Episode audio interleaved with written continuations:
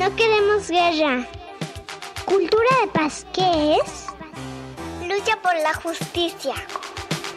Tolerancia. Cooperación.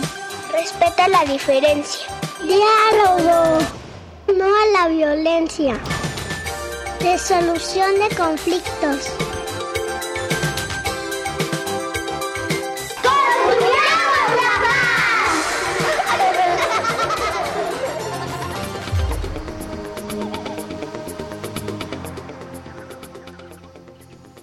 Queridos amigos y amigas que nos escuchan a través de las ondas hertzianas en el 1060 de amplitud modulada Radio Educación, sean bienvenidos a una emisión más de Construyamos la Paz. En este programa seguiremos hablando en torno al respeto en la calle y en la escuela.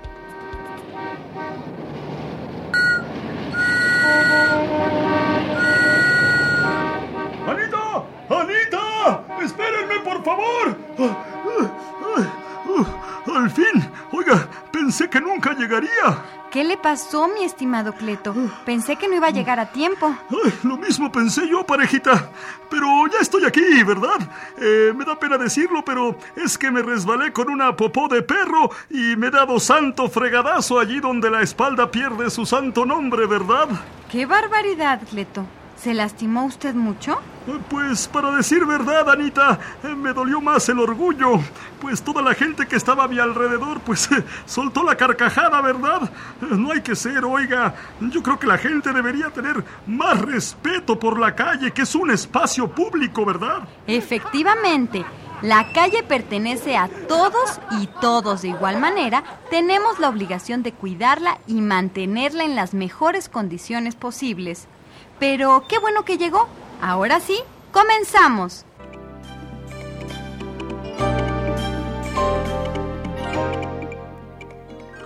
Como recordarán, los espacios públicos son aquellos que comienzan al cerrar la puerta de nuestra casa. Estos espacios, ¿verdad?, eh, pertenecen a todos los ciudadanos de la comunidad y todos somos responsables de su buen uso. La educación que nos dan en casa debe aplicarse también a nuestra conducta en la calle. Si uno trata de mantener su casa limpia y en buen estado, ¿verdad? Yo no entiendo por qué tiramos basura en la calle. No recogemos los desechos de nuestras mascotas, ¿verdad? Pintarrajeamos las paredes, no somos corteses con las personas de edad, nos estacionamos donde no debemos, contaminamos con el ruido de nuestras bocinas, nos pasamos los altos, bebemos en la vía pública, nos recordamos a nuestros progenitores e inclusive llegamos a los golpes para solucionar nuestras diferencias, ¿verdad? Todo lo cual está muy mal, Cleto. Aquí en Construyamos la Paz hemos aprendido que no hay que rehuir a los conflictos. Al contrario, tenemos que encararlos con honradez, valentía e imaginación y sobre todo con mucho respeto para nosotros mismos y aquellas personas con las cuales tenemos el conflicto.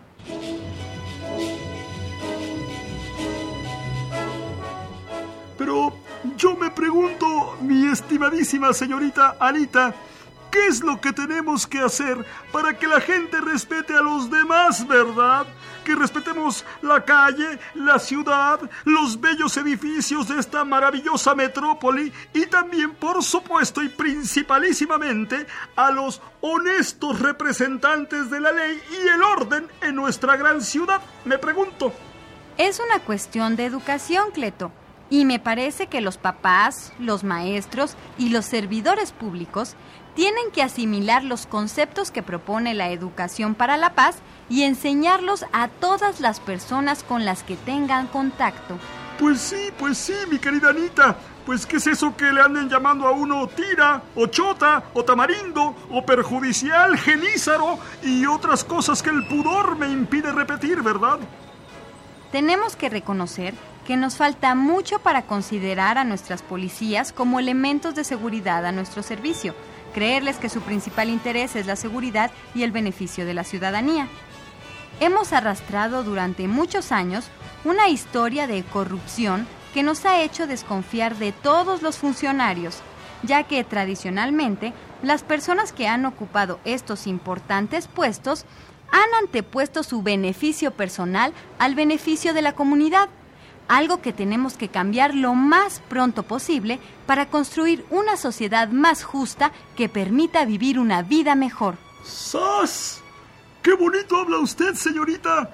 Yo me podría pasar horas escuchando, la verdad.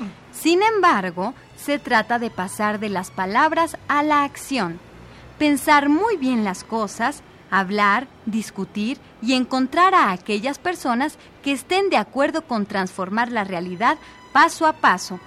Hacer grupo para tener más oportunidades de cambiar las cosas y uno de los lugares en donde podemos aprender esto es... Ah, pues, en la escuela, ¿no? Claro que sí, mi querido Tamarindo. Ah, ¿ya ve cómo es usted también? Es de cariño, Cleto, no se enoje.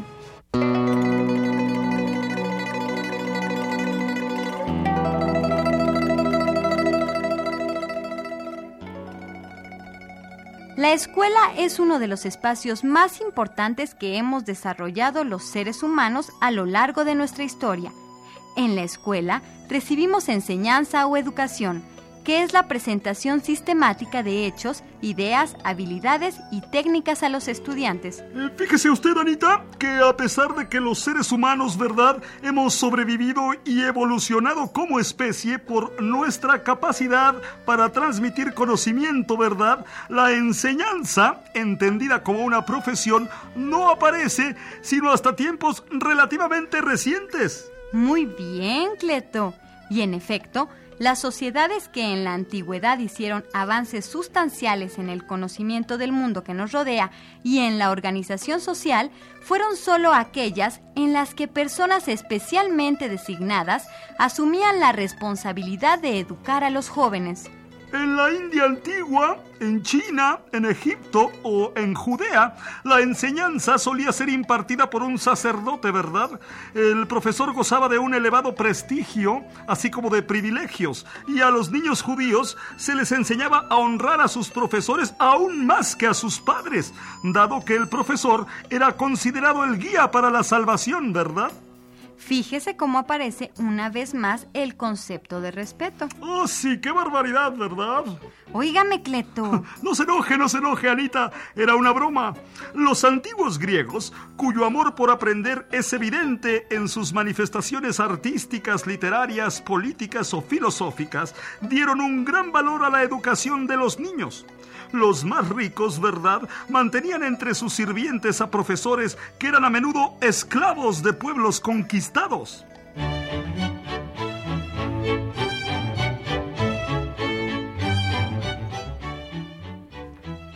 En los siglos XVII y XVIII hubo un renovado interés por la educación infantil y el conocimiento sobre los métodos de enseñanza se incrementó. El clérigo francés y educador Juan Bautista de la Salle y posteriormente el pedagogo suizo Johann Pestalozzi fundaron escuelas modelo para niños y jóvenes. Fue a partir de la segunda mitad del siglo XIX cuando se organizaron los primeros sistemas nacionales de educación, principalmente en Europa y Estados Unidos.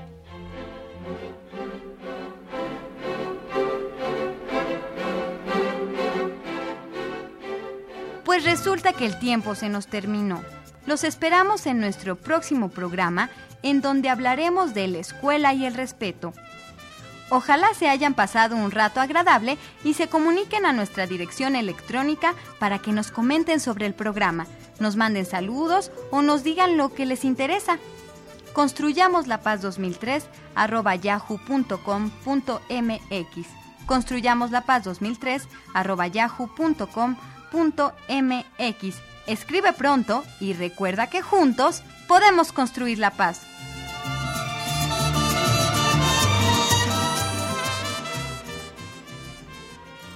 Una producción de Radio Educación a cargo de Anabela Solano. Esto fue Construyamos la Paz. Un programa para los